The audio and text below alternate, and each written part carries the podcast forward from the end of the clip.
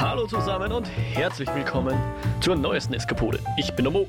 Ich bin der Jo. Und wir freuen uns, dass ihr bei uns reinhört. In unserem Podcast führen wir Gespräche über bewegte Bilder, Kultur und die allgemeinen Freuden des Eskapismus. Und heute besprechen wir die neue HBO-Erfolgsserie, kann man glaube ich bereits sagen, The Last of Us.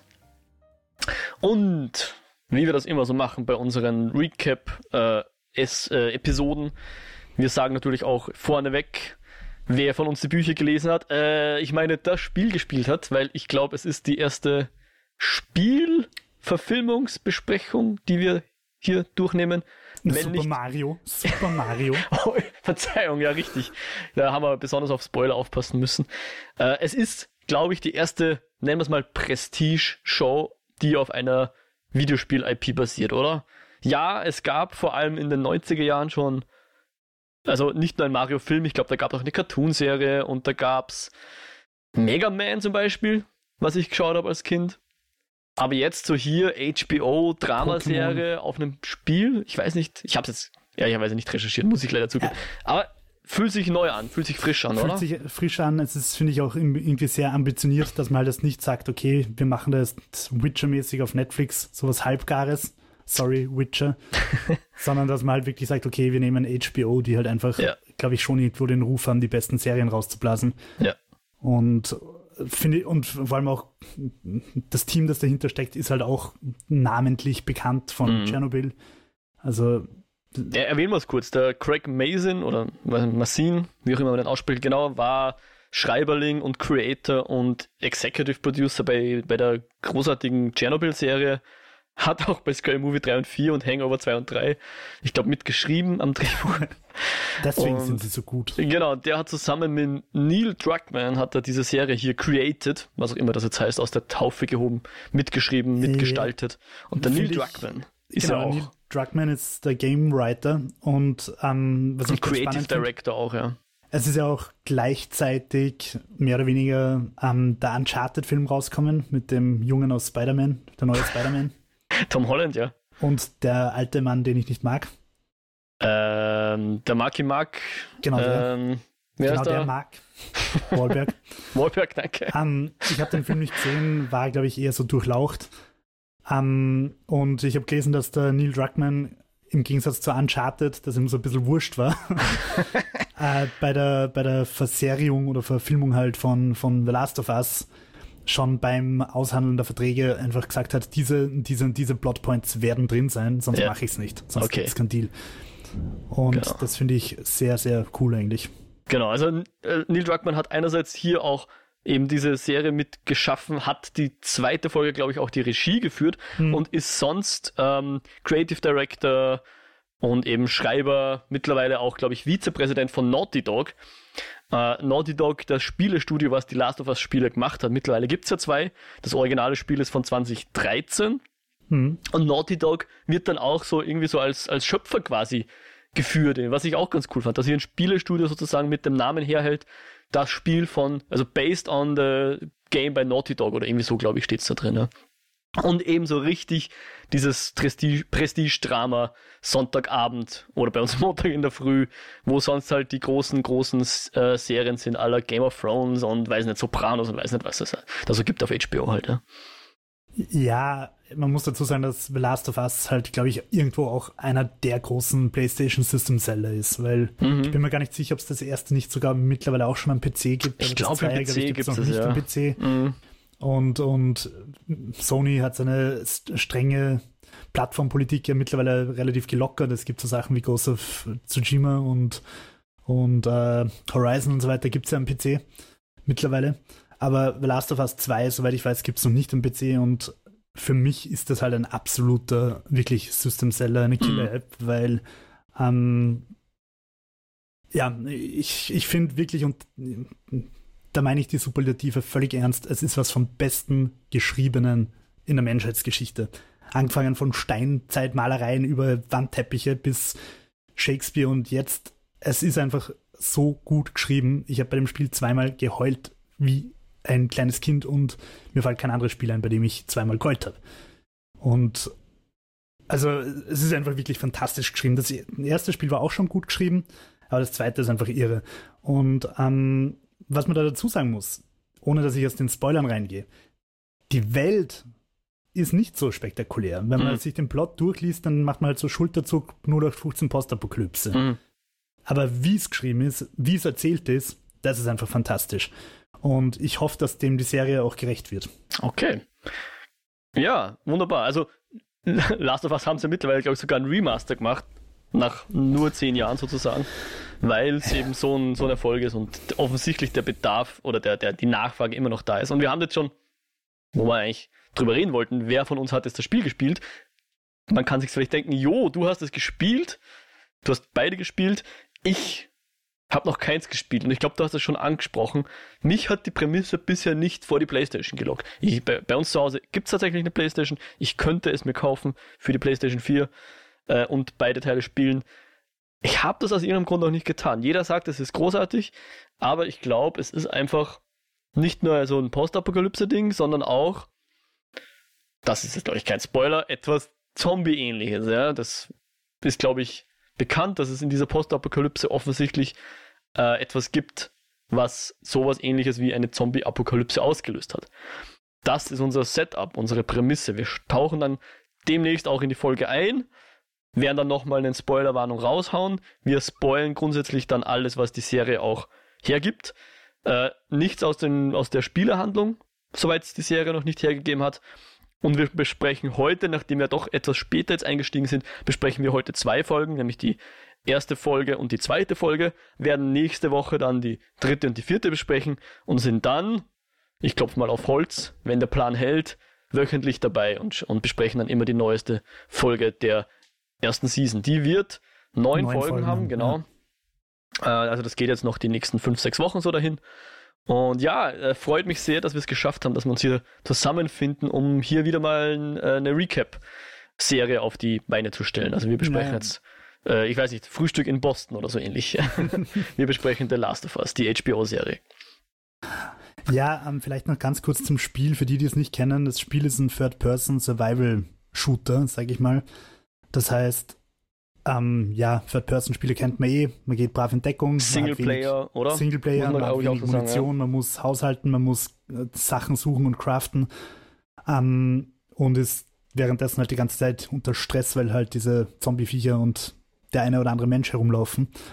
Ähm, und das Spiel ist ein wirklich gutes AAA-Action-Spiel, aber Assassin's Creed ist auch ein gutes AAA-Action-Spiel. Darum geht es eigentlich nicht. Es geht wirklich einfach ums Erzählen, wie die Handlung erzählt ist. Mhm. Und, und, und was man auch noch dazu sagen muss, bis zu The Last of Us waren Side-Characters in Spielen eigentlich immer nur annoying und sind mir am Arsch gegangen. Ich sage nur Resident Evil 4, wo man die Tochter des Präsidenten beschützen muss. es gibt nichts Schlimmeres. Ähm, obwohl Resident Evil 4 prinzipiell ein gutes Spiel ist. Und bei The Last of Us haben sie es das erste Mal geschafft, dass dieser Side-Character, die Ellie, einfach wirklich toll ist. Und du dich freust, dass sie mit dir unterwegs ist. Äh, God of War hat das dann später nochmal recht gut hinkriegt, mhm. aber das erste Mal war es wirklich hilfreich und cool einfach bei The Last of Us. Okay. Sehr schön. Sehr schön. Ja, genau. Also unsere Hauptfiguren sind eben der Joel, der in dem Fall gespielt wird von äh, Pedro Pascal, und die Ellie, die gespielt von Bella Ramsey, die wir ja auch aus unserer Game of Thrones Zeit noch kennen. Ja, ich glaube, da hat sie aus unserer Game of Thrones Zeit. Ja, richtig. Pedro Pascal natürlich auch, ja. Äh, hat ein etwas unrühmliches Ende gefunden in Game of Thrones, möchte ich sagen. Pe Pedro kennen wir auch noch aus Mandalorian. ja, also auch das, ja. Unser, unser geheimer Serienstar eigentlich. Ja, wenn es nicht gerade Paul W. Anderson. ich wollte gerade sagen, neben Paul W. Anderson. ja, und bevor wir jetzt wirklich in die Handlung einsteigen, würde es mich natürlich sehr interessieren, du als jemand, der jetzt die Spiele gespielt hat, wie findest du die Umsetzung? Ich habe natürlich dann später auch Fragen, weil mich schon interessiert, wie sie was äh, aus dem Spiel übernommen haben, was sie dazu gedichtet haben und so weiter. Ich bin mir sicher, du kannst mir da ein bisschen Infos geben. Aber jetzt sag mal du als Fan der, der Spielereihe, Hast du dich um, auf ähm. die Serie gefreut oder hast du jetzt nur gemacht, weil wir einen Podcast machen oder warst du heiß drauf und jetzt, wie gefiel es dir dann? Ich habe mich nicht auf die Serie gefreut. Ich habe mir gedacht, völlig für den Arsch, wofür die Serie, wenn es eh diese geilen Spiele gibt. Und ähm, ich habe ehrlicherweise den Pedro Pascal auch nicht unbedingt als Joel gesehen und die Bella finde ich jetzt auch nicht, also in meinem Kopf ist es halt einfach die, Ellie Page. Äh, heute bekannt als Elliot Page, genau. Heute Elliot Page.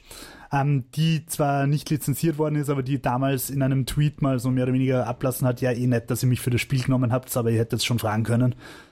Hm. Ähm, und ja, aber ich meine, es ist natürlich völlig okay, dass sie da neue Schauspieler nehmen. Ich finde auch nach den ersten zwei Folgen, die passen auch wirklich gut.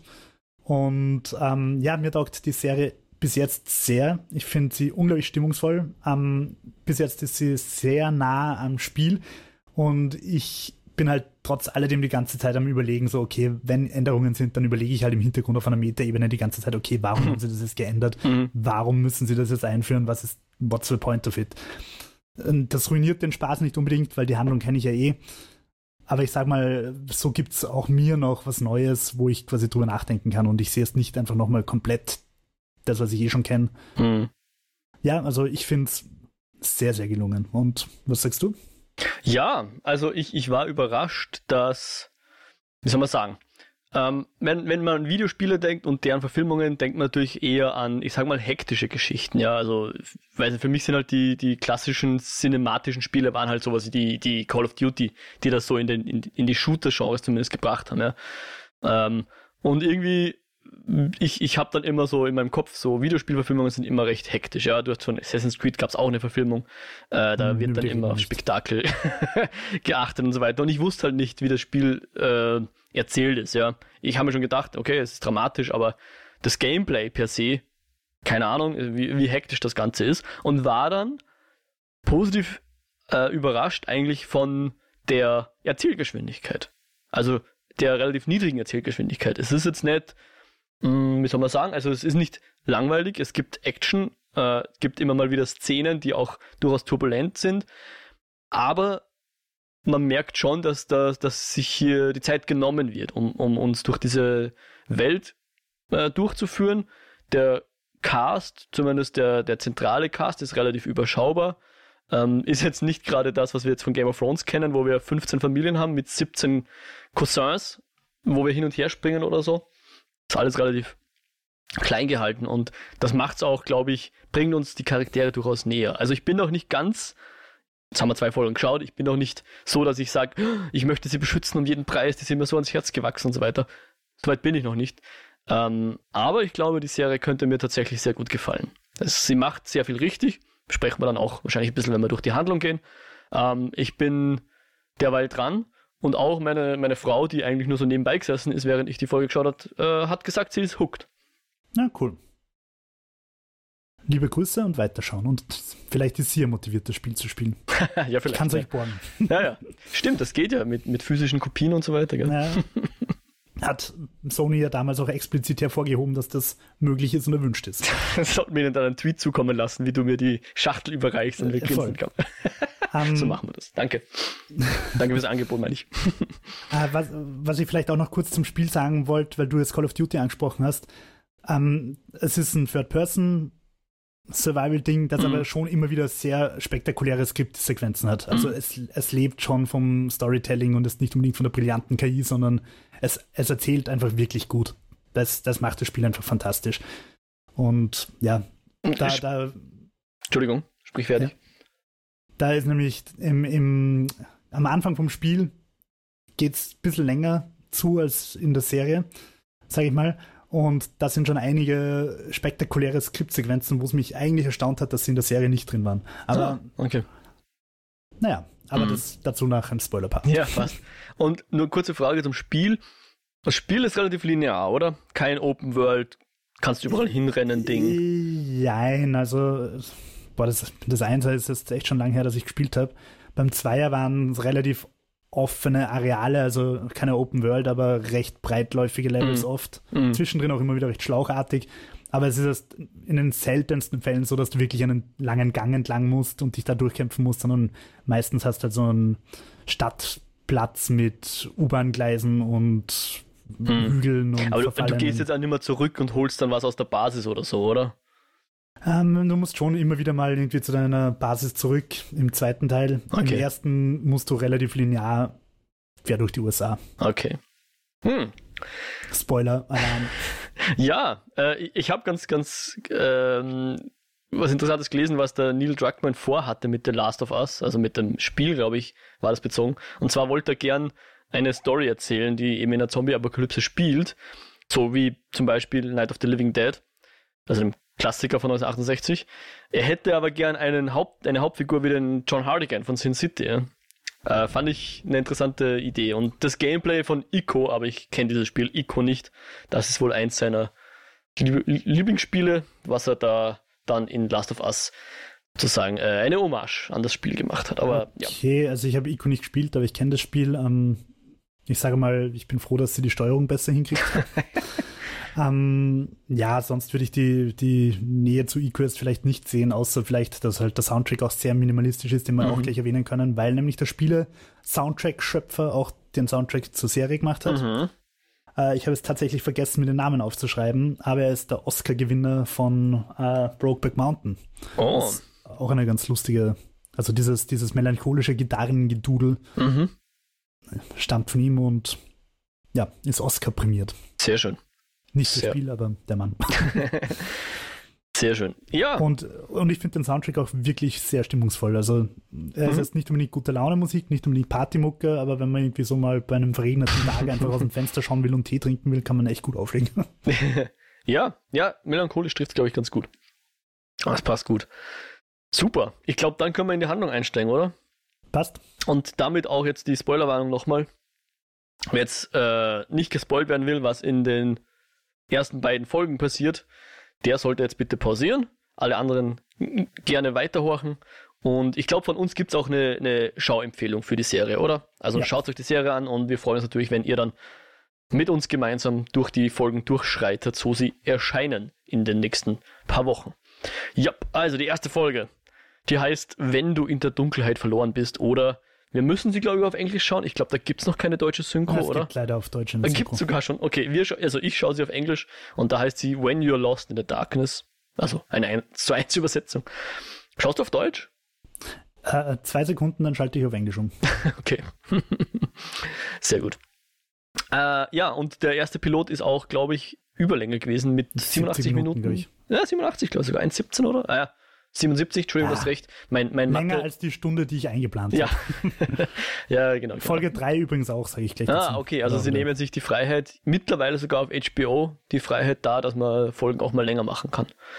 Ja, und wir haben dann einen kleinen Prolog und ich fand den ganz wunderbar, weil der ver ver verankert die ganze ähm, Serie für mich auch ein bisschen im Zeitgeist. Leider muss meinst, man fast sagen. Meinst du die, die, also diese Talkshow? Oder? Genau, in den 1968er ist so eine Talkshow, wo sie halt ähm, irgendwie wird gefragt, ja, hast, also es geht um Viren und, und Pathogene und so weiter und hat man Angst vor Bakterien, Angst vor Viren. Und einer dieser Forscher sagt, na, vor denen hat er keine Angst. Vor was er Angst hat, sind äh, Fungi, also wie sagt man da? Pilze. ja. ähm, und äh, sie reden auch, glaube ich, irgendwas von, von Pandemie und so weiter. Und dann kommt sogar noch die Global Warming ins Spiel, weil der, dieser besagte Wissenschaftler halt sagt, ja, ja, dieser Pilz, der kann halt nicht, hat kein, keinen Grund, warum er sich an, an Wirte gewöhnt, die so warm sind wie jetzt wir Menschen mit 36,7 Grad oder was wir haben normalerweise. Deswegen ist er für uns nicht gefährlich. Aber es gibt ja tatsächlich, und das ist ja jetzt unsere Welt keine Erfindung, sondern es gibt tatsächlich solche Pilze, die vor allem Insekten befallen und die dann marionettenmäßig steuern für ihre eigenen Zwecke, um sich zu ver verbreiten und weiß nicht was, ja. So parasitäre ja, Pilze. Ist ziemlich, ziemlich creepy. Jupp. in diversen Dokus und damals, ich war ja beim Presseevent von Sony zu The Last of Us. Aha. Und da haben sie auch sehr viel Wert drauf gelegt, uns einzubläuen, dass es diesen Pilz wirklich gibt und dass er rein theoretisch tatsächlich auch auf sich an den Menschen anpassen könnte, wenn er wollte. Also dass das ein äußerst reales Szenario Aha, ist. Ja, genau. Weil wenn es nämlich warm wird, dann muss der Pilz sich anpassen und sobald er sich an die Wärme gewöhnt hat, könnte er natürlich auch den Menschen als Wirt nutzen. Ja. Aber war dir das nicht ein bisschen zu viel Exposition Dump irgendwie? Oh, na, das waren ja. Also was heißt Exposition Dump? Das war nur so eine Talkshow, wo sie irgendwie über potenzielle Pandemien reden. Und da frage ich dich, ist das was aus dem Spiel?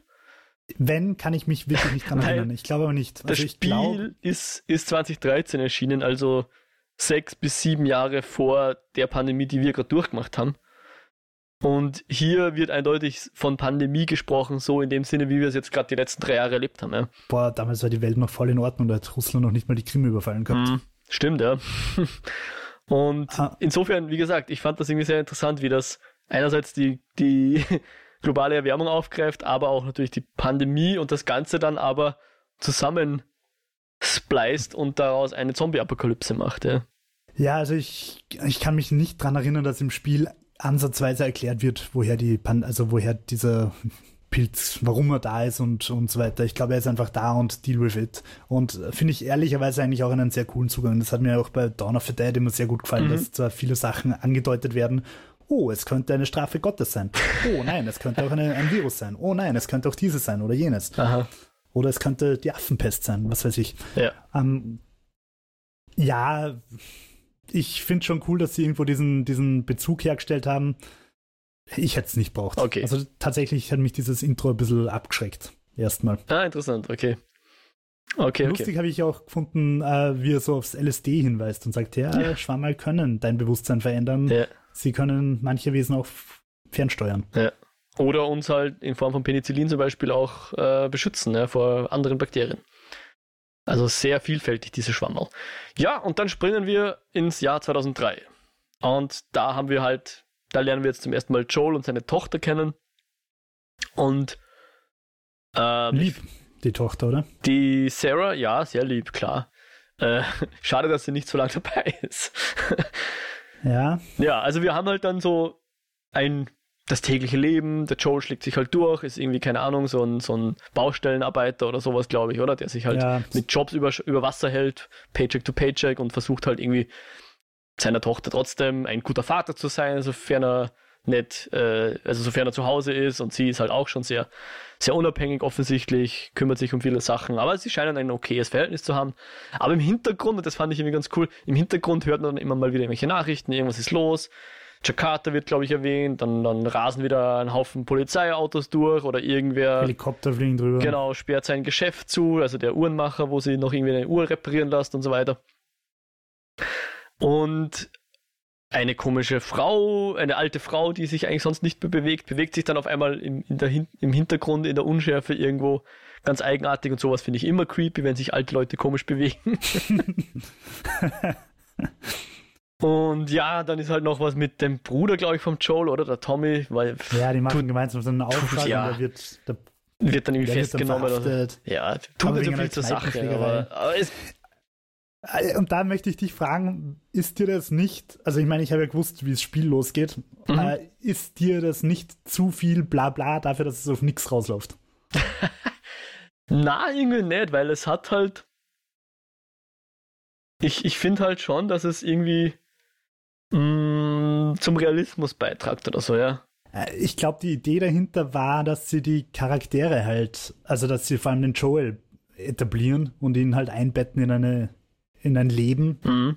dass man halt weiß, der kommt von wo, der hat Familie gehabt, der hat es eigentlich gut, halbwegs gut gehabt. Ja. Der hat einen Bruder, der ihm viel bedeutet. Äh, das mit den Nachbarn habe ich zum Beispiel überhaupt nicht verstanden, warum da die Tochter unbedingt zu den Nachbarn rübergehen hat müssen. Die kommen im Spiel halt einfach überhaupt nicht vor okay. und sie fehlen einfach nicht. Ja. Also ich, ich gehe mal kurz ein bisschen auf den Anfang vom Spiel ein. Im, Im, Spiel spielst du am Anfang das Mädel. Du wachst auf. Also es gibt die Vergangenheitsszenen auch. Genau. Aha. Also es fängt damit an, dass du aufwachst, Papa ist nicht daheim, du gehst durchs Haus, schaust dir die Nachrichten an, da ist irgendwo eine neue Epidemie oder was. Ähm, und du gehst einfach mal nur durchs Haus und wunderst dich, dass der Papa nicht da ist. Und es fängt dann damit an, dass so ein Monsterviech einfach voll gegen die Terrassentür kracht. Okay. Und just in dem Moment kommen dann auch Papa und also Papa Joel und der Tommy, glaube ich, ist auch dabei und dann geht es eigentlich so weiter wie im, in der Serie, dass mhm. sie ins Auto hüpfen, losfahren. Und das haben sie wirklich fast eins zu eins wie im Spiel inszeniert. Okay. Mit dem brennenden Haus, ja. mit, dem, mit der Familie, an der sie vorbeifahren. Ja, also das ist dann wirklich fast eins zu eins übernommen. Cool. Ich, ich fand es auch sehr schön, wie wir da in dieser Vorstadt noch ein bisschen sind mit den Einfamilienhäusern. Hat mich sehr an den 68er-Film so erinnert. Da gab es, glaube ich, auch den Ursprung auch in so einer Suburbia, oder? wo einfach mhm. mitten in, keine Ahnung, im, im, Morgen, wo der Milchmann irgendwas ausliefert und Night auf einmal. Dead oder, oder was? Hä? Ja. Night of Living Dead? Oder ja, Dawn genau. Puh, welcher war das? Ich glaube der erste, der allererste, ja. Ich. Aber der, egal, ja. Und, und dann die, die Pickup-Szene, die wiederum hat mich extrem an, äh, an die langen Einstellungen von ähm, Children of Men erinnert, wo sie da durch diesen Wald heizen und die Kamera auch Diese, im dieser Auto. legendäre One-Shot. Ja, richtig, ja, einer der legendären One-Shots aus dem Film, wo die Kamera im Auto ist und äh, wir, wir quasi diese hektische Szenen haben, wo sie ja durch die, quer durch die Pampas fetzen und an brennenden Häusern vorbei und so weiter. Also war auch echt sauber in, inszeniert. Kann man, kann man sich wirklich nicht besch beschweren. Ja, ähm, Im Spiel bist du da halt noch recht passiv, weil du halt einfach, du kannst dich umschauen, aber du liegst halt als Mädel hinten am Rücksitz Mhm. und schaust dich um. Okay. Und was, was das Spiel da, finde ich, sehr viel cleverer gemacht hat als die Serie. Und ähm, ich würde es legitim finden, dass sie die ganze Tochter-Sache, die Sarah-Sache in der Serie so lang durchziehen, wenn sie es so wie im Spiel gemacht hätten. Mhm. Weil ich habe im Spiel gewusst, okay, es geht in dem Spiel um einen Typen und seine Tochter. Oder einen Typen und ein Mädel. Mhm. Weil das war am Cover drauf, das war am Poster drauf, das kennst du aus den Trailern. Mhm. Und zumindest ich habe im Spiel nicht gecheckt, dass sie nicht die Ellie ist. Mhm. Weil sie sich im Spiel viel ähnlicher schauen. Mhm. Und das dementsprechend war für mich ziemlich schockierend, wie der dann plötzlich tot in seinen Armen liegt. Ja, richtig, weil sie, genau, sie Und- stoßen dann aufs Militär, die versuchen, also die glauben, sie sind gebissen worden, weil, weil sie, glaube ich, verletzt ist oder so. Ja, Und äh, der Soldat kriegt dann den Auftrag, sie zu erschießen und tatsächlich, das Kind ist tot, ja. und, und natürlich ist das wichtig, damit du die Figur Joel dann später mehr verstehst, Ja. wa- warum und, und warum er auch ein bisschen äh, Schwierigkeiten hat, sich auf die Ellie einzulassen und so weiter. Aber, aber dadurch, dass du halt wahrscheinlich den Trailer gesehen hast von der Serie, weißt du halt einfach, dass es nicht seine Tochter ist. Und drum finde ich, ist dieser ganze Sarah-Teil viel zu lang, weil es Mhm. ein bisschen irrelevant ist. Während du im Spiel halt die Welt tatsächlich durch ihre Augen siehst am Anfang und zumindest ich habe nicht kapiert, dass sie nicht die Protagonistin ist. Mhm. Das heißt, es hat sich dann angefühlt, als würde die Protagonistin erschossen werden, gleich Ja, ja. nach, weiß Ja. ich nicht, halben Stunde Spielzeit. Ja. Ja, okay, cool. Ja, es ist die Frage, ob sie das hin- hinbekommen hätten, dass sie das äh, sozusagen äh, nachempfinden im Spiel. Und, und genau dasselbe passiert dann in der Serie gleich nochmal mit dem Mädel, das aus dem Wald auf die Stadt zustolpert. Ja, genau, weil wir machen dann einen Sprung, 20 Jahre später. Nach meiner Zeitrechnung wäre das dann 2023, aber meine Mathematik ist immer zu hinterfragen. Und wir sind jetzt in Boston. Also vorher waren wir in Texas, jetzt sind wir in Boston und sehen genau ein, ein kleines Kind, was so auf eine, äh, ja, so eine improvisierte Barrikade, die aber relativ stabil ausschaut, zustolpert, so fast schon schleusenähnlich dann reingelassen wird. Und erstmal auch will nicht sagen versorgt wird, aber zumindest aufgenommen wird. Ja, wird nicht abgewiesen, sondern wird aufgenommen. Und äh, ich glaube, da wird auch Cordyceps zum ersten Mal erwähnt, was ja dieser Pilz tatsächlich ist, wie der heißt, den es wirklich gibt. Und dann knallhart wird das einfach mal, äh, ja, totgespritzt. Also kriegt eine Ja, Spritze. Sie wird, sie wird eingeschliefert. Genau, Press X to Euthanize Child, irgendwie so. Wenn das jetzt, ich weiß nicht, war das im Spiel auch? Konntest Na. du diese Szene spielen? Na. Okay. Im Spiel, das Spiel bleibt deutlich mehr an Joel und Ellie. Und du hast diese ganzen Chakada und äh, heißt es Chakada? Ich bin. Jakarta, aber Jakarta. ja. Ja, also diese ganzen, diese ganzen rundherum Exposition-Sachen hast du eigentlich nicht. Du bist eigentlich, soweit Mhm. ich mich erinnern kann, die ganze Zeit am Joel und an der Ellie. Mhm. Und ähm, ja, du, warum sie es in der Serie gemacht haben, ist, um dir zu zeigen, dass es einen Scanner gibt, die, mit dem man den Pilz scannen kann Mhm. und dass man da halt keine Gnade zeigt, auch Ja. wenn es ein Mädel ist. Das, das sagt uns die, die, die Serie. Mhm. Im Spiel ist es, ist der ganze Stadt, der ganze Boston-Teil länger. Es dauert viel länger, bis du die Ellie triffst. Du musst diese ganze Batteriesache und mit dem Kleinganoven und so weiter, das musst du alles spielen. Ähm, und dadurch kriegst du die Welt, also es ist Environmental Storytelling, da- dadurch kriegst du die Welt einfach mehr mit. Du, Mhm. du musst selber als Schmuggler einfach von einem Distrikt in den nächsten äh, dich unterirdisch durchschleusen.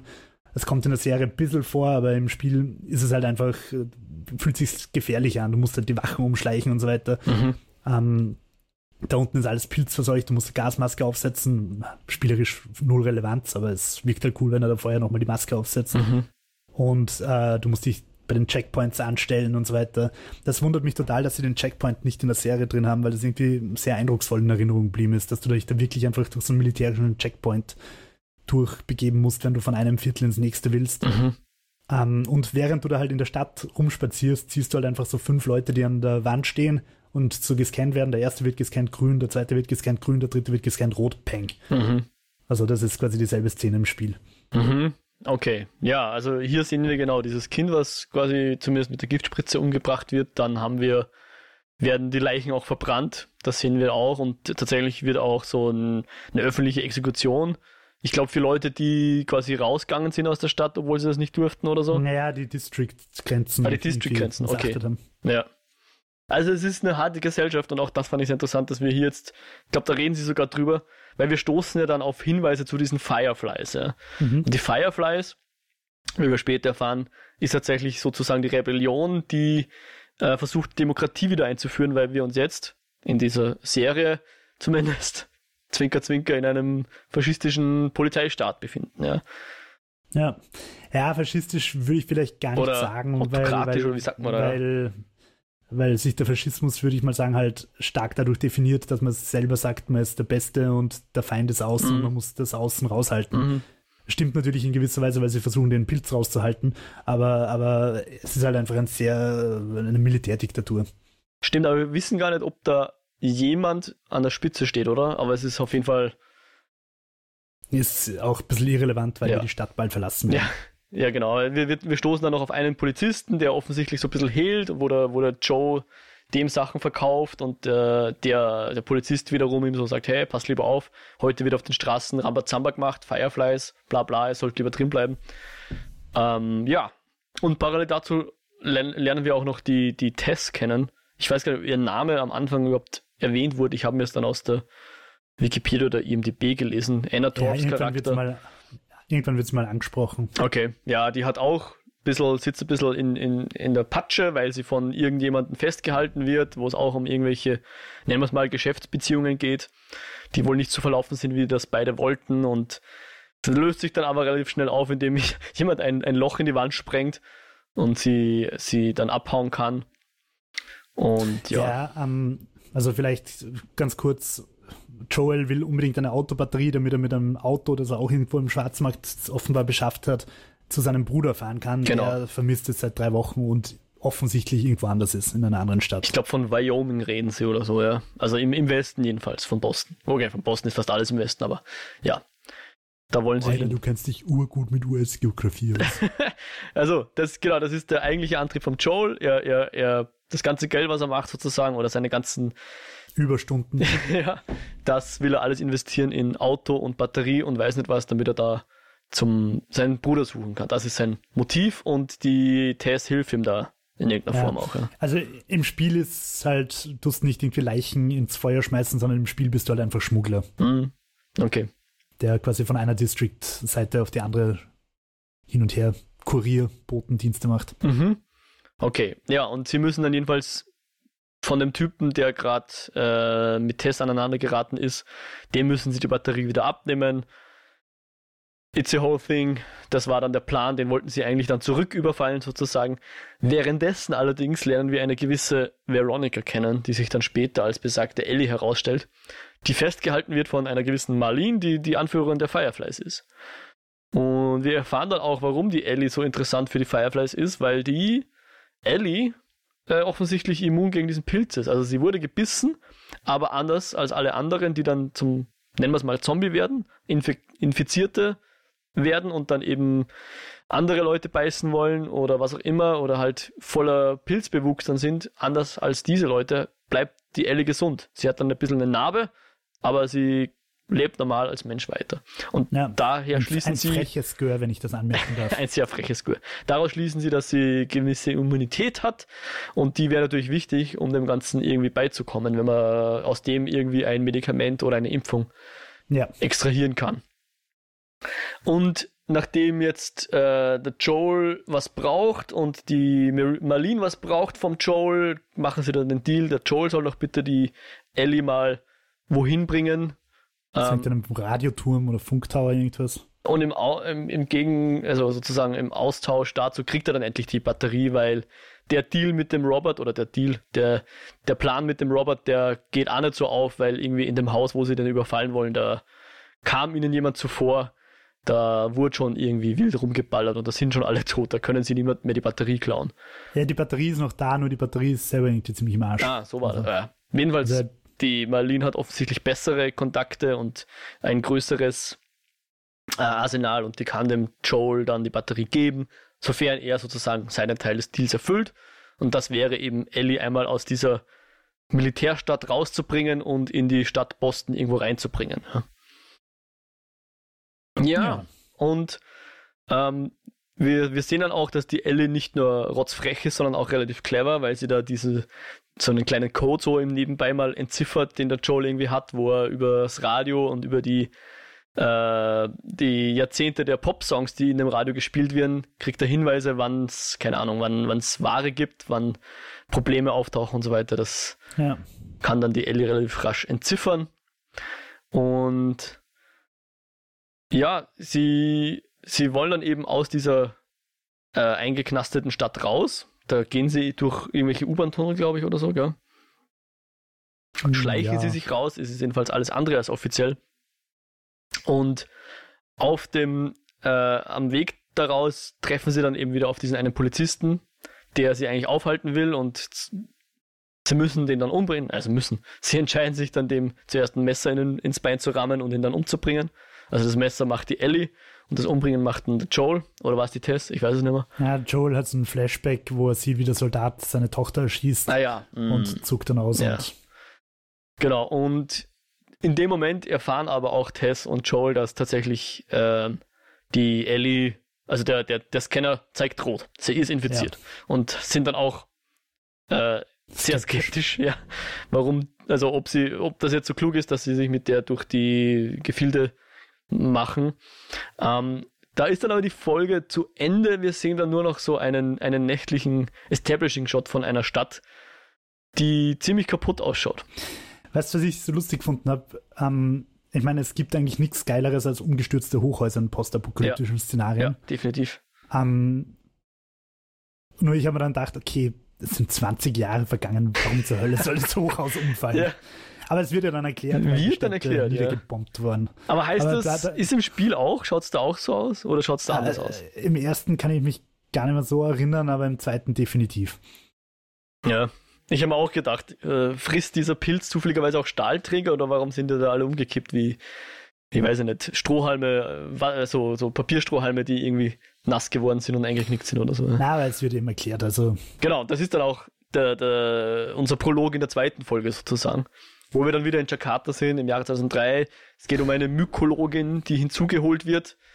Ähm, fand ich übrigens eine coole Interaktion, wie hier ein General mit einer Wissenschaftlerin umgeht und das mal nicht so das klassische, äh, ich bin der böse General, kommen Sie mit und sagen Sie mir, was hier los ist, sondern die führen einfach ein Gespräch und, und die Mykologin sagt dann eben so, äh, ich beschäftige mich seit Jahrzehnten mit Pilzen, da gibt's keine äh, Impfung, äh, gibt's kein Medikament, äh, wir müssen die Städte zusammenbomben, weil sonst können wir dieser Infektion nicht Herr werden oder dieser Pandemie oder ich weiß nicht, welche Worte sie da verwendet, aber Sie schlägt ja. ihm vor, dass man doch bitte die Städte bombardiert, wo der Ausbruch geschehen ist.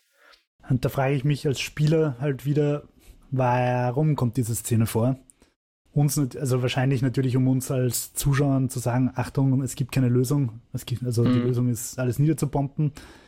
Äh, gleichzeitig hat es mir nicht so taugt, dass es halt irgendwie den Ursprung so ein bisschen in, in den Südostasien verlegt. Mhm. Ähm, mir ein bisschen schwer. Also ich, ich hoffe, es kommt noch irgendwie raus, dass das nicht der Ursprung war, sondern halt dort auch schon angekommen ist oder so. Mhm. Aber das würde ich irgendwie nicht cool finden, wenn so die Message ist, ja, in einem ärmeren asiatischen Land haben es leider das nicht unter Kontrolle und darum ist die Welt untergegangen. Mhm. Ja, guter Punkt. Ja. Erinnert natürlich ein bisschen an die, an die China-Wildtiermarkt-Theorien, beziehungsweise ich glaube, es ist mehr oder weniger relativ erwiesen, dass Corona von dort stammt. Aber ähm, ja, ja. Dort auf den gesagt, Mensch als Wirt übergangen ist zumindest, ja. Ich, ich fände es prinzipiell den besseren Zugang, wenn man nicht weiß, wo das herkommt. Mhm. Ja, in der Tat, ja. Aber es erklärt jedenfalls, warum jetzt Städte bombardiert wurden und die Städte dann entsprechend ausschauen. Und da ist auch Boston offensichtlich eine dieser Städte, die sie bombardiert haben anscheinend sogar so einigermaßen erfolgreich. Also dort wurde der Ausbruch, wenn ich es richtig verstanden habe, sogar einigermaßen eingedämmt. Äh, aber zulasten der Stadt natürlich. Die, die ist jetzt offensichtlich, ja, wir haben es ja schon gesagt, die Hochhäuser sind eingeknickt und kaputt und alles, alles ist bereits sehr verwildert, über, überwachsen und ja, ausgestorben auf jeden Fall. Die Amerikaner haben ja immer so Pläne für alles. Die haben ja auch so einen Plan für, äh, keine Ahnung, also es gibt angeblich tatsächlich einfach US-Pläne, was im Fall einer, einer Zombie-Apokalypse zu tun wäre. Ja, okay. Das sind wahrscheinlich einfach so Krisensimulationen, wo sie halt zum Spaß dann sagen, okay, das ist ein Zombie-Apokalypsen-Szenario oder was weiß ich. Aber es gibt diese Szenarios. Und vielleicht gibt es ja dann auch so eine, eine Abteilung irgendwo, die für, für äh, Postapokalypse zuständig ist, Mhm. die einfach weiß, sobald die Postapokalypse ausbricht, müssen sie dafür sorgen, dass in jeder Stadt ein Hochhaus einknickt. für die Die haben schon so Soll die- Sollbruchstellen eingebaut und dann müssen MA99. Packt die Schaufeln aus, Leute. Ja. Ja. Ja, Naja. ja, ja, ja. Gut, auf jeden Fall, wir sind wieder bei Joel, Ellie und Tess, die jetzt diese schöne zerstörte Stadt bei Tag sehen. Sie Genau. haben Die, die Ellie beobachtet die ganze Nacht. Sie, haben, sie sind ganz verwundert, dass die sich nicht verwandelt hat. Ähm, sie spazieren mit der Ellie dann los durch eine menschenleere Stadt. Das finde ich, also diese, diese Staus, diese menschenleeren Stauszenen, finde ich, sind immer gut, egal ob bei Walking Dead oder was auch immer. Das Ja. kommt immer gut. Ähm, So ein Highway, wo lauter Autos stehen, meinst du? Und, und, ja. und genau, die, die, und da sagt die Ellie dann so, ja, haha, stimmt es eigentlich, dass es ganz viele verschiedene Arten von Infizierten gibt, so wie die lustigen, die dich mit, mit Kadavern beschmeißen und, und die, die, wie, wie Fledermäuse. Ja. Und kurz darauf soll, später werden wir sehen, dass es tatsächlich derlei gibt, was sie da anspricht. Ja, ja die, die, der Joel und die Tess, die werfen sich dann so einen vielsagenden Blick zu, aber gehen eigentlich nicht drauf ein. Und da haben wir gedacht, ah ja, okay, ich, ich habe eine Idee, was wir vielleicht demnächst sehen werden an, an, an Zombies oder Infizierten.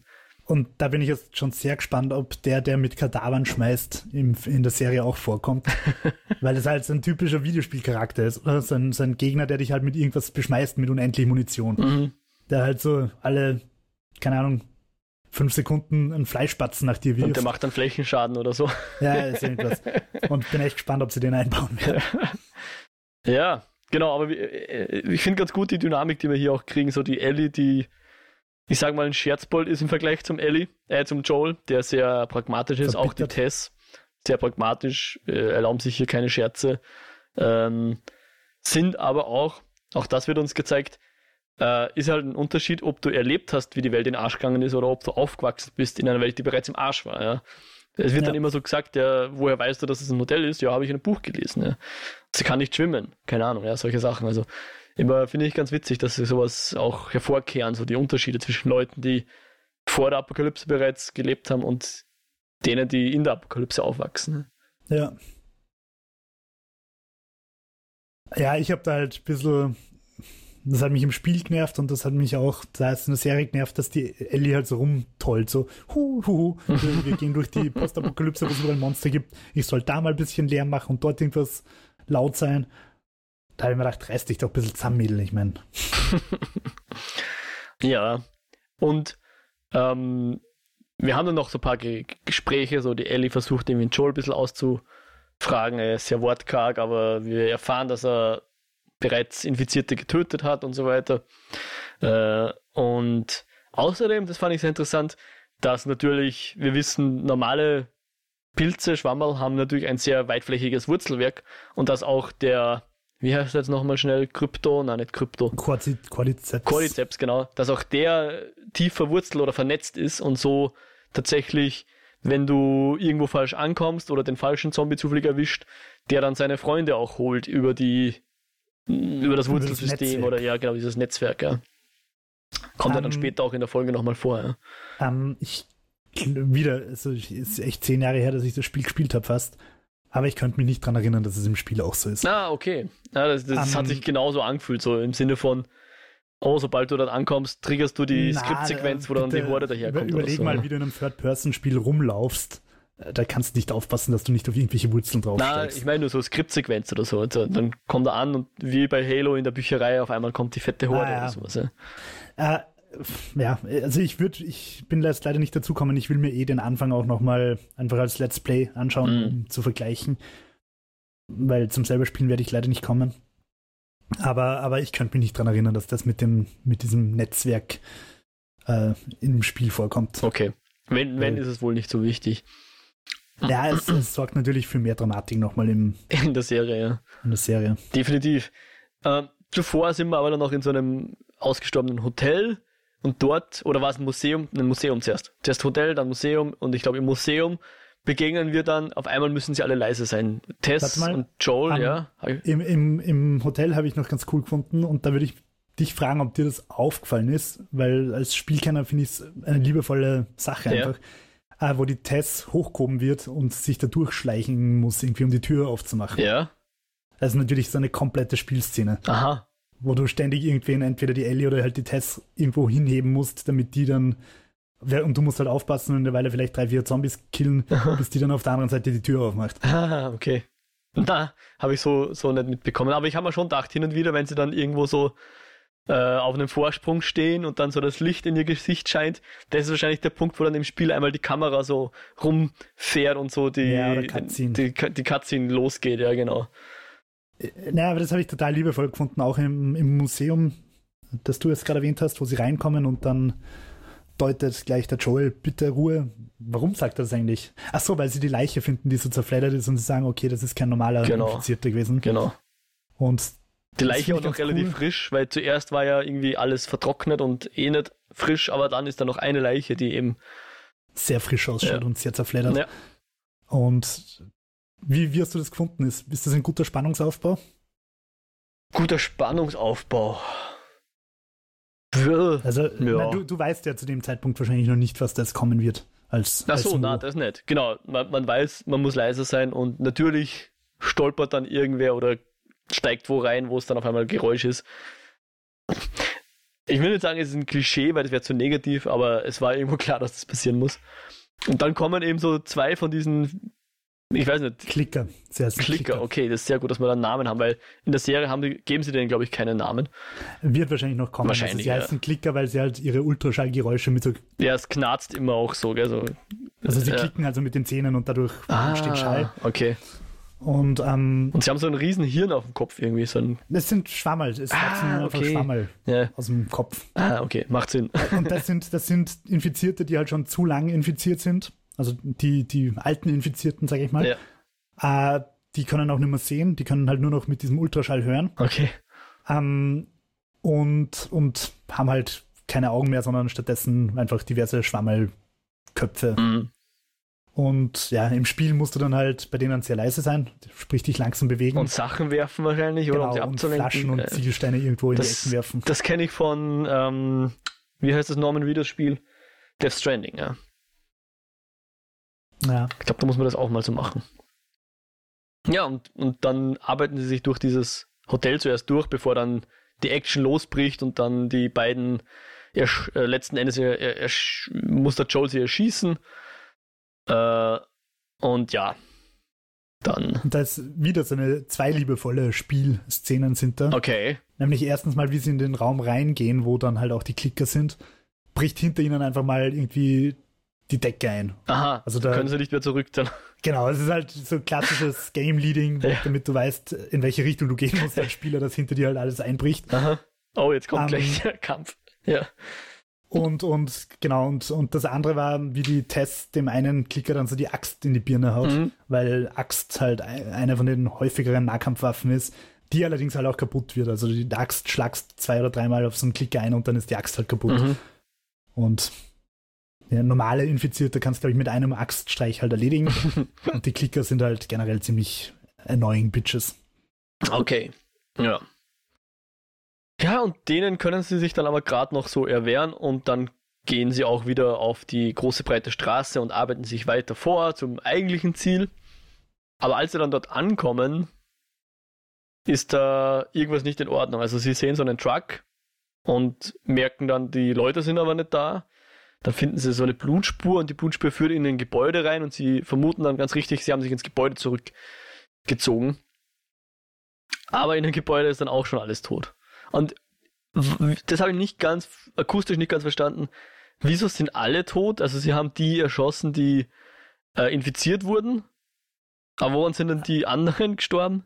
So wie ich es verstanden habe, ähm, ist einfach ein Kampf zwischen Infizierten und Lebenden ausgebrochen, also nicht Infizierten ausgebrochen und es war halt, Ah, okay, für alle tödlich. also rein von der Logik her hat war, war wahrscheinlich der letzte Überlebende ein Pilzmann Mhm. und ja, also es ist halt einfach blöd ausgegangen. Ja.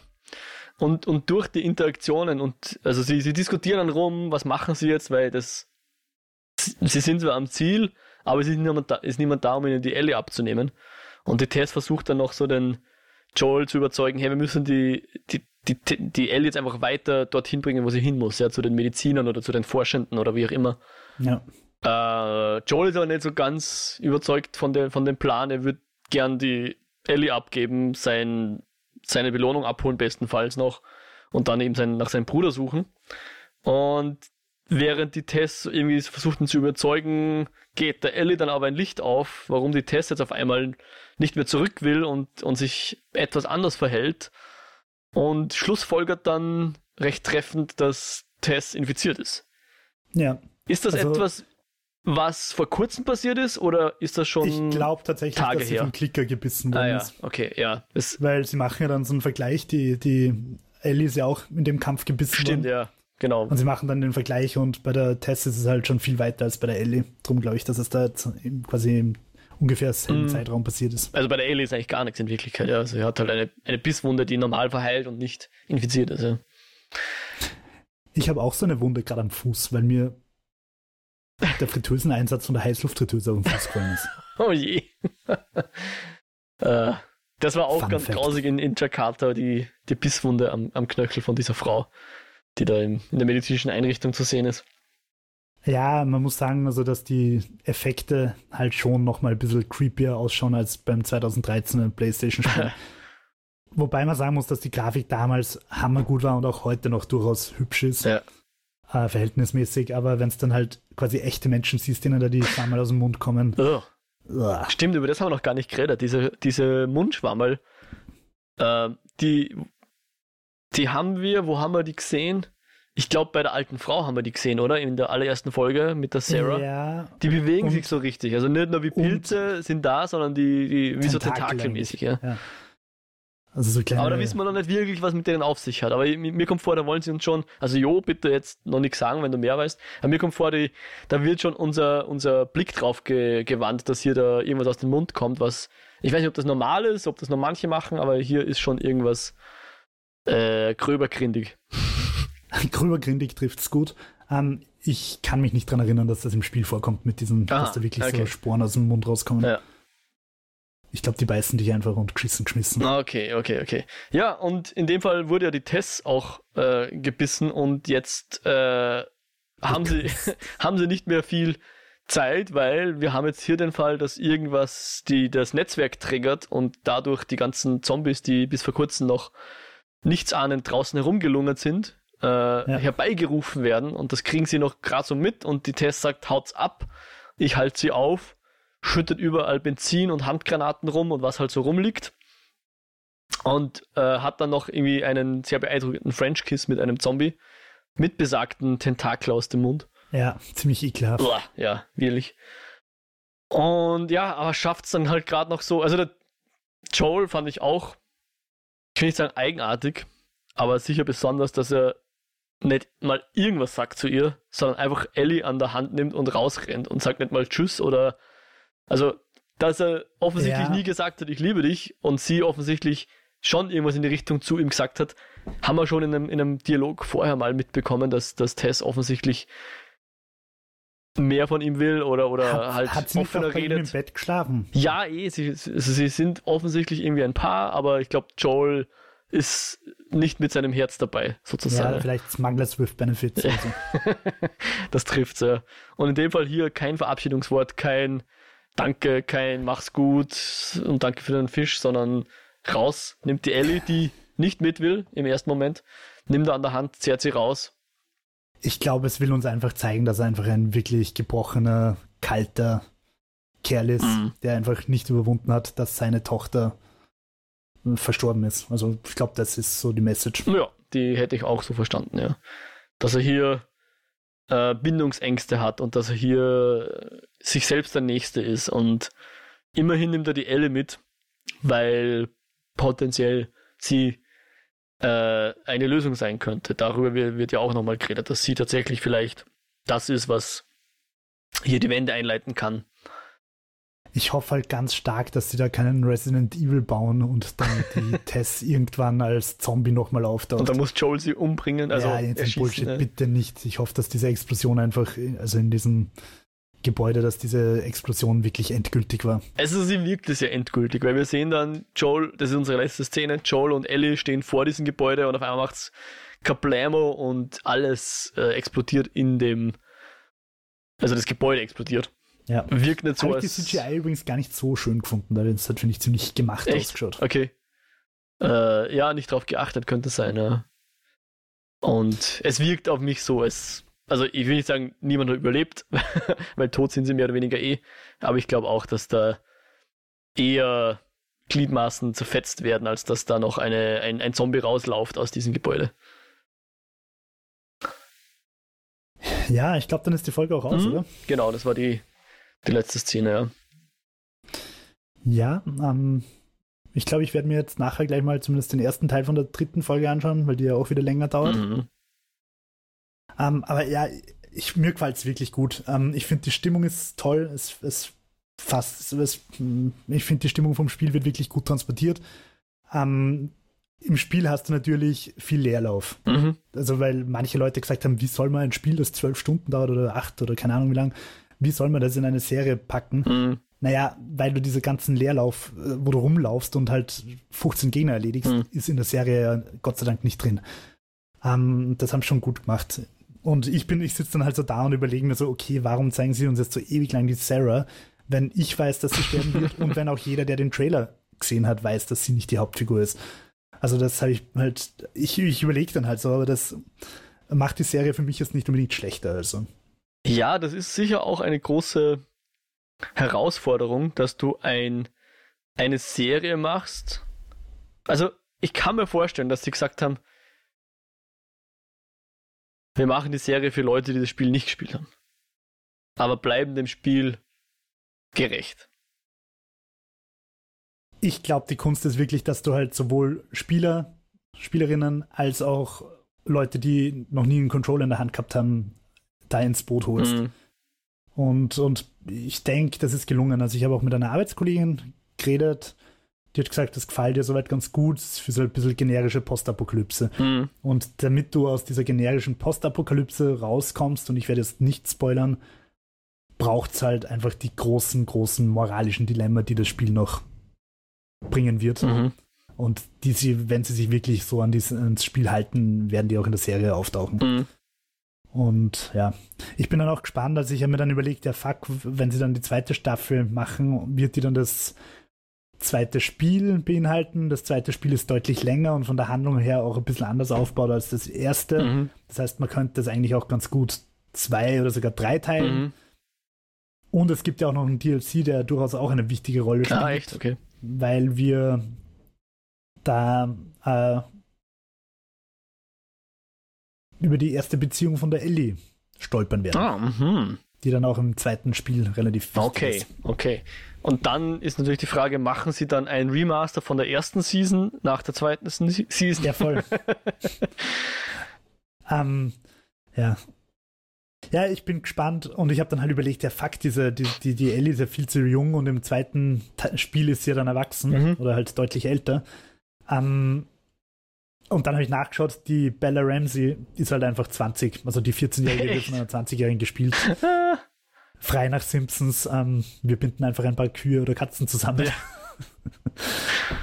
ja das habe ich schon irgendwie ganz lustig gefunden.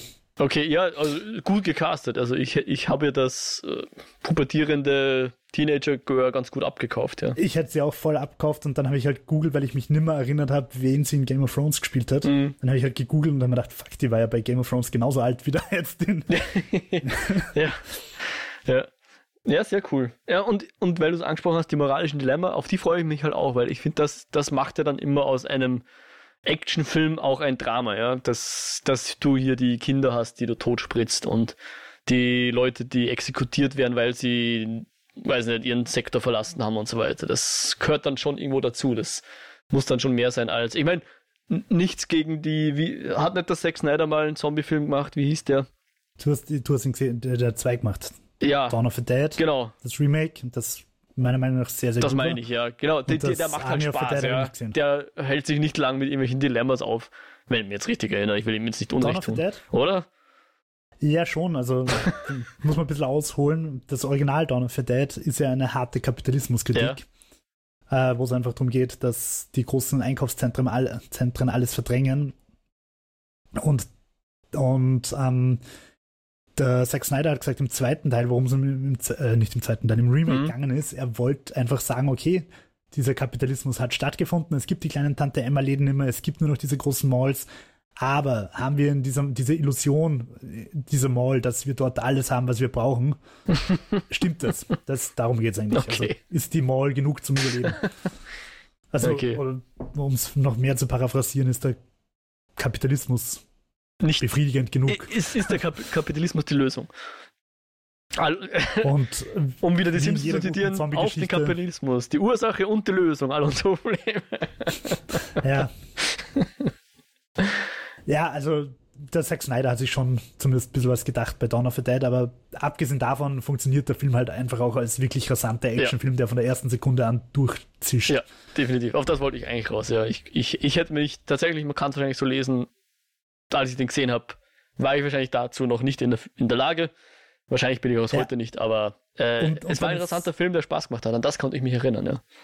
Es kommt dann halt auch bei allen Postapokalypse-Sachen und das finde ich eigentlich auch ein bisschen uninnovativ. Völlig wurscht, ob dieses, äh, wird das heißen, Elysium mit der Raumstation Mhm. oder ähm, Mad Max Mhm. oder halt auch diverse Zombie-Geschichten, völlig wurscht welche. Land of the Dead oder Dawn of the Dead oder The Walking Dead oder jetzt eben The Last of Us. Es geht halt im Endeffekt auch immer darum, dass der eigentliche Feind der Mensch ist Mhm. Mhm. und nicht die Postapokalypse. Mhm. Mhm. Mhm. Also, dass der Mensch mit dem Mensch einfach nicht klarkommt, ist eigentlich immer die Botschaft von jeder Postapokalypse-Story. The Road fällt mir gerade noch ein in dem Beispiel. Ja, noch nicht gesehen. Aber, Ah, fantastisch. Ja, ja cool. Also, wenn es also richtig schlechte Laune-Film Also wir freuen uns auf die nächsten Folgen und freuen uns auf viele moralische Grauzonen und Ja, äh, und, und ich, bin, um über Kapitalismus zu reden. ich bin gespannt, ob sie der Handlungsstruktur folgen werden. Ich werde das jetzt mal, ich überlege gerade, ob das ein Spoiler ist. Im Ähm, Zweifel erwähnen sie nicht, aber ja. Ähm, na, ich erwähne es Ja, nicht. passt. Ich, ich werde es erwähnen, wenn es in der Serie so rauskommt. Wunderbar. Ja. Passt. Gut. Danke dir, Jo, Ähm, dass du hier achtsam bist. Manche sind ja da sehr empfindlich, mich eingeschlossen. ähm, ja. ja, aber liebe Hast ZuhörerInnen, du, hast du Lust gekriegt, das Spiel zu spielen? äh, ein bisschen, aber ich denke mir halt jetzt auch, okay, jetzt kenne ich die Geschichte eh. Also du musst mir dann sagen, wie gut die Geschichte auch umgesetzt ist, ob's, ob ich noch einen Mehrwert habe, wenn ich das Spiel spiele. Aber wenn, müsste ich Naja, es wahrscheinlich es- jetzt spielen, bevor, bevor es ich ist die halt Serie trotz alledem auch ein fantastisches Actionspiel. Also Okay. es ist ja nicht so, dass man sich denkt, "Mm, das Gameplay ist eher zart, Ja, sondern es funktioniert auf dem AAA-Gebiet, funktioniert in dem Spiel alles, sage ich mal. Ähm, Kritiker könnten behaupten, ich meine damit die lieben Kollegen von FM4, ähm, dass es zu Mainstream ist und halt einfach ein AAA-Blockbuster und AAA-Blockbuster in den letzten 20 Jahren keine Innovationen mehr gehabt haben. Das mag stimmen, aber im Bereich des AAA-Blockbusters macht es halt alles richtig. Okay. Okay, sehr schön. Ja, und liebe ZuhörerInnen, äh, lasst uns gerne wissen, was wir falsch machen oder auch richtig machen.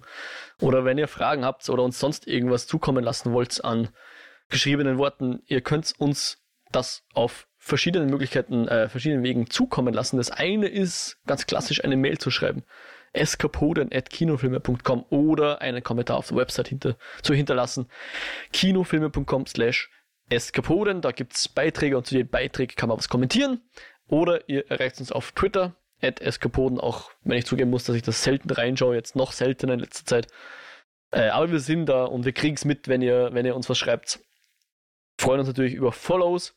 Äh, aber wir sind ja ein Podcast, insofern findet man uns auch auf den Podcast-Plattformen, Spotify, Apple Podcast und sonstige und natürlich auch der RSS-Feed. Und da freuen wir uns irrsinnig über Reviews und Likes und was man da nicht alles machen kann oder einfach nur Abonnements. Aber wer gerne mit Leuten persönlich interagiert, erzählt's den anderen Leuten doch einfach von unserem Podcast. Wenn ihr den empfehlenswert findet, natürlich. Ja, und Jo, wo findet man dich sonst im Internet? Ja, also. Abseits dieser Plattform. Ich möchte, ich möchte kurz noch anmerken, dass ich bis heute nicht so richtig weiß, was ein RSS-Feed ist, aber zu dem Zeitpunkt ist es einfach auch zu peinlich, um noch zu fragen. ähm, na, ich weiß es schon ungefähr. Aber ja, mich findet man auf Twitter, at WhiteRabbit360. Ich hasse Twitter. Ich weiß nicht, ich finde, es ist sehr, sehr viel schlimmer geworden im letzten halben Jahr. Es macht überhaupt keinen Spaß mehr. Ich logge mich ein und ich logge mich sofort wieder aus. Manchmal muss ich arbeitsbedingt länger dort sein. Auch dann hasse ich's. Und ja, jetzt habe ich, jetzt hab ich eine zweigeteilte Ansicht. Hast du das auch? So For You und Was? Following, wo ich immer auf Following gehen muss, damit ich wirklich nur die Sachen sehe, denen ich auch folge und nicht einfach irgendwelche der und der hat das geliked. Die Leute, die denen folgen, folgen auch diesen da und so weiter. Ja, ich, ich, Hürden ich weiß es nicht. Ich, also ist bei mir, ich logge mich ein, dann sind die trending Hashtags Putin Forever. Auf die schaue ich gar nicht. Ja. Und, äh, und keine Ahnung, Korruption und Schwurbel, Schwurbel. Ich lese drei Posts. Es ist einfach die rechteste, faschistischste Scheiße, die man im deutschen Raum findet. Und ich, also ich wünschte mir einfach, dass es wieder diese Nerd-Plattform ist, wo ich einfach sehe, was der Hideo Kojima auf Japanisch von sich gibt. ähm, und vielleicht ein paar Concept-Artists und keine Ahnung, was Tecmo wieder Neues äh, an Beat'em-Ups veröffentlicht. Aber es ist es bei mir nicht mehr. Ich weiß nicht, was ich falsch gemacht habe. Mein Algorithmus gibt mir nur noch rechtes, verschwörungstheoretisches Scheißgeschwurbel und es macht keinen Spaß mehr. Versteh Aber ich. wenn ihr mir schreibt. Also, dass es keinen Spaß mehr macht, verstehe ich. und es nicht rechtes Scheißgeschwurbel ist, dann freue ich mich. Sehr schön. Schreibt es mir und äh, zeigt mir eine neue Seite von Twitter.